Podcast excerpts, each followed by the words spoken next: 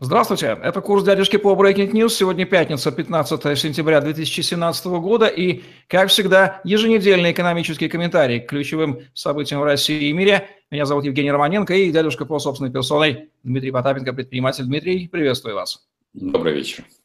Давайте начнем с того, что подведем итоги выборов, прошедших по Российской Федерации 10 сентября в разных регионах. Конечно, нас интересует муниципалы в Москве. Что говорят ваши сводки?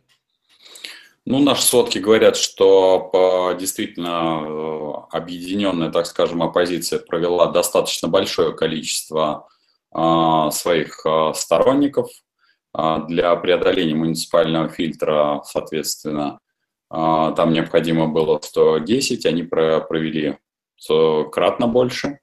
Значит, есть в районы, в которых оппозиция заняла, по сути дела, полностью, их, по-моему, шесть в общей сложности, да, районов, а, где оппозиция может претендовать на то, что даже выберет главу а, муниципального образования.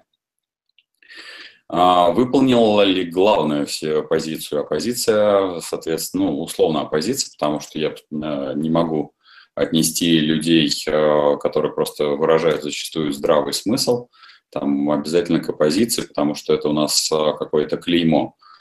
А удастся ли им проходить муниципальный фильтр и, соответственно, выдвигать а, мэра без согласования с «Единой Россией»? Понятно, что «Единая Россия» по-прежнему заняла лидирующие позиции.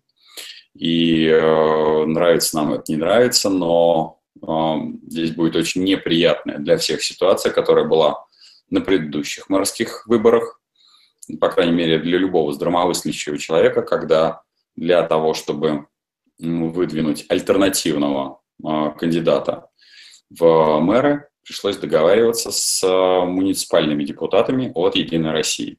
То есть такой договорничок на всех а, фронтах.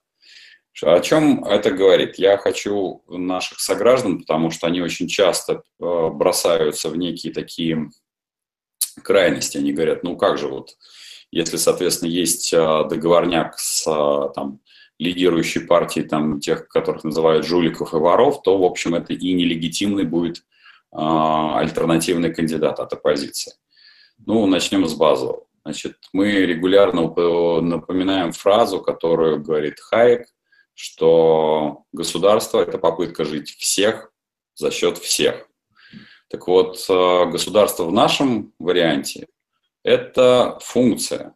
И эту функцию, которую вас используют, и вы используете. И э, иллюзии у кого-то, что есть какая-то мифологическая свобода себя от сообщества, она должна как-то испариться, потому что никогда ни предприниматель, в частном случае, ни гражданин не является свободным от того, что происходит вокруг. И поэтому вы используете государственную машину, она вас использует. Здесь вопрос, собственно говоря, на стражах. Кого вы, я подчеркну, вы лично ставите эту машину? Зачастую, а исходя из э, явки, которая была менее 15% на московские выборы, вы машину не ставите на службу гражданского общества. А, более того, если мы посмотрим выборы действительно по России, что более значимо, из 16 губернаторов практически все а, с огромнейшим перевесом победили всех. То есть а, плюс ко всему была крайне низкая явка даже на губернаторских выборах. Чем, вернемся опять в Москву, чем было примечательно и что было печально.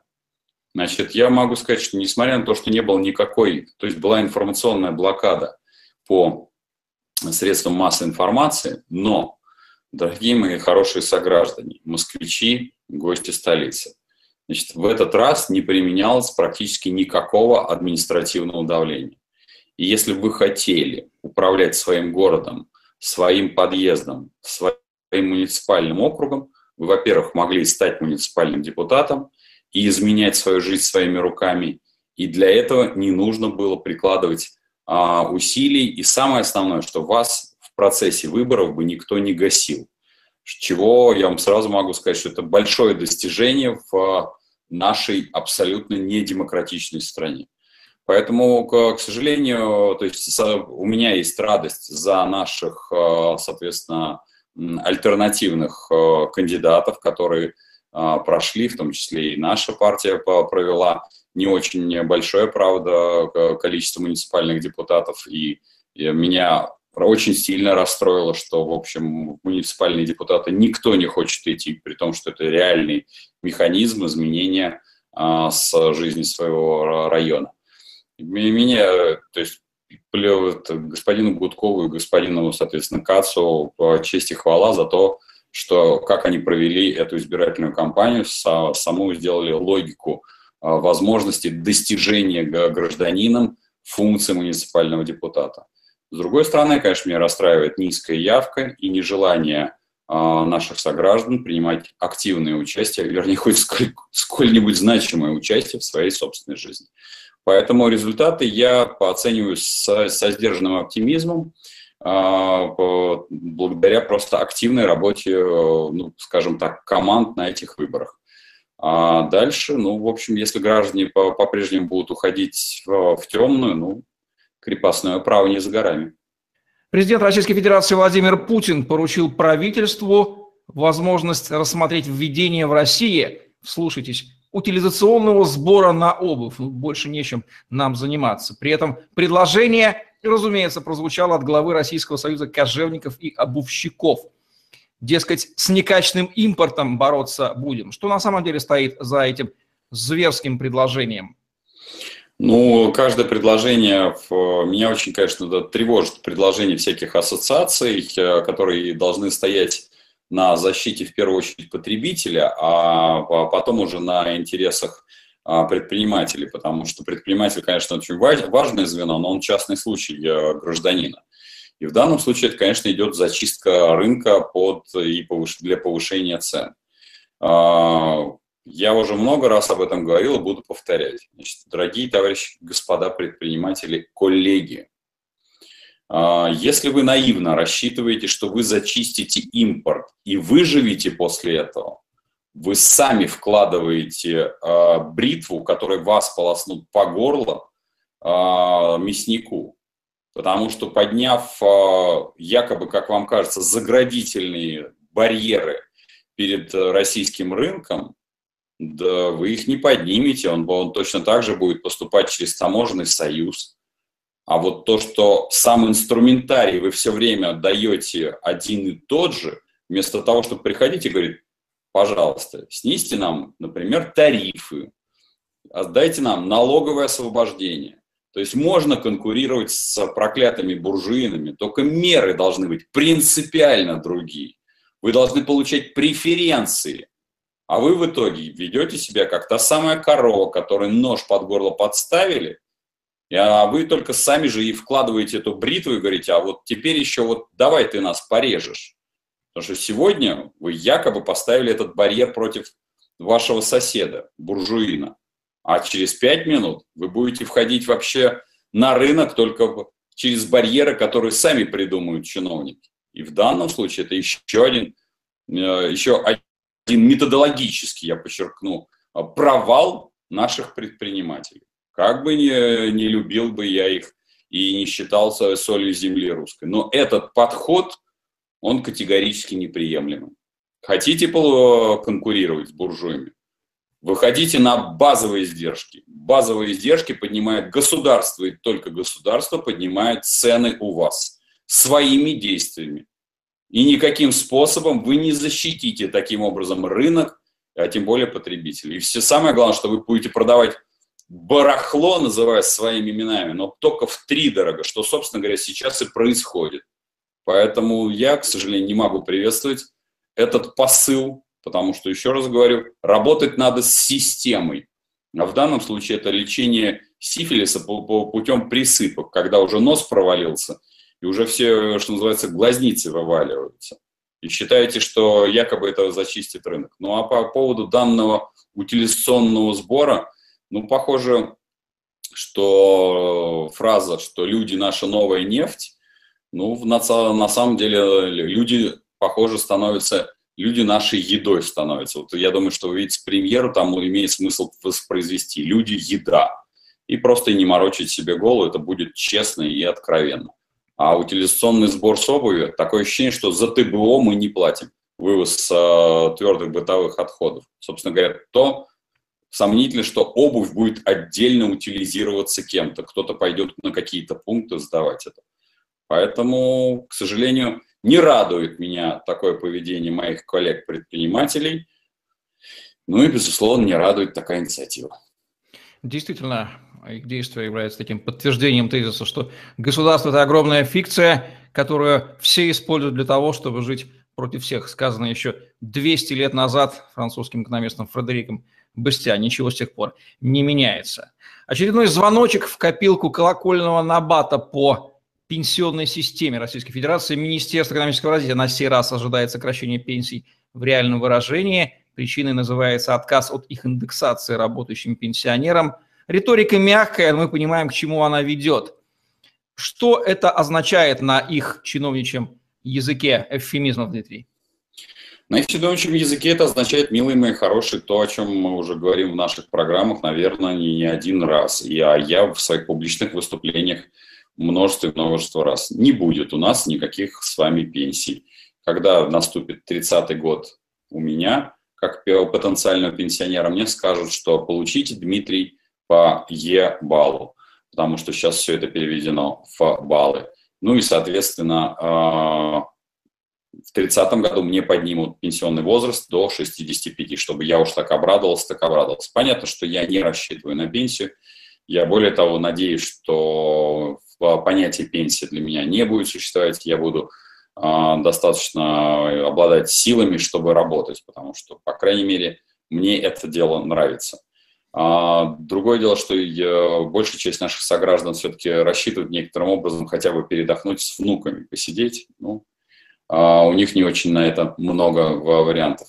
Денег нету, но вы держитесь. Есть у нас эта знаменитая фраза, превращенная уже в мем. Поэтому рассчитывать на то, что э, пенсии будут расти, нет, пенсии постепенно и верно превратятся в пшик.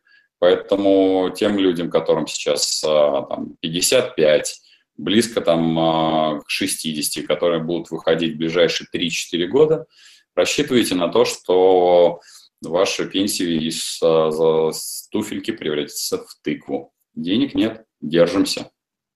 22 миллионам россиянам, живущим за чертой бедности, о чем вы регулярно напоминаете, добавилась новая цифра. Почти 8 миллионов россиян находятся под угрозой банкротства. По данным Объединенного кредитного бюро, проанализировавшего 47 миллионов счетов. Вот подобная закредитованность, как она сказывается на покупательской активности людей и как это сказывается на тех отраслях бизнеса, которые обслуживают это население?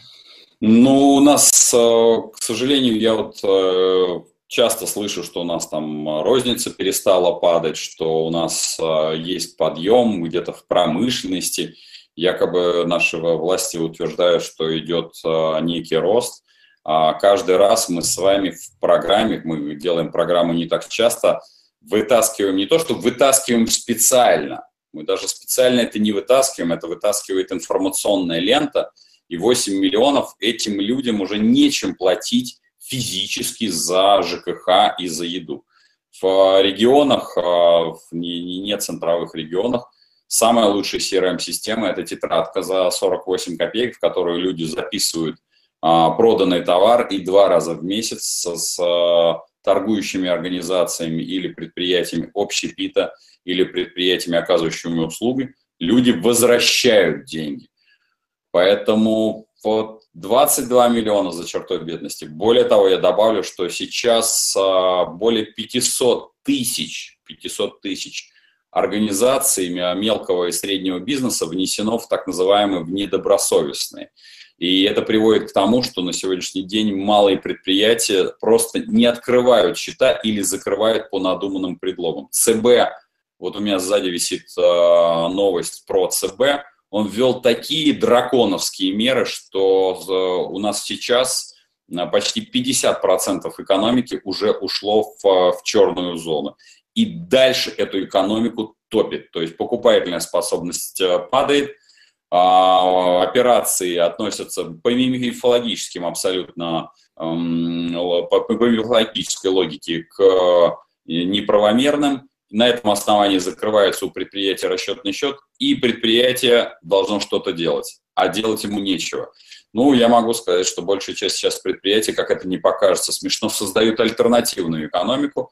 То есть это, по сути дела, в те товарно-сырьевые биржи, которые были в конце 80-х, начало 90-х, когда, по сути дела, перешли к миновой торговле. Вот сейчас э, все это возрождается. Ну и, как не покажется забавно, э, это дает э, толчок нашим, нашим фиатным деньгам, о которых мы тоже с вами регулярно говорим. То есть э, мы отстраиваем, то есть наши граждане отстраиваются от этой тупой машины под названием якобы государство, я подчеркну, якобы государство, потому что государством это назвать сложно, в виде альтернативной экономики.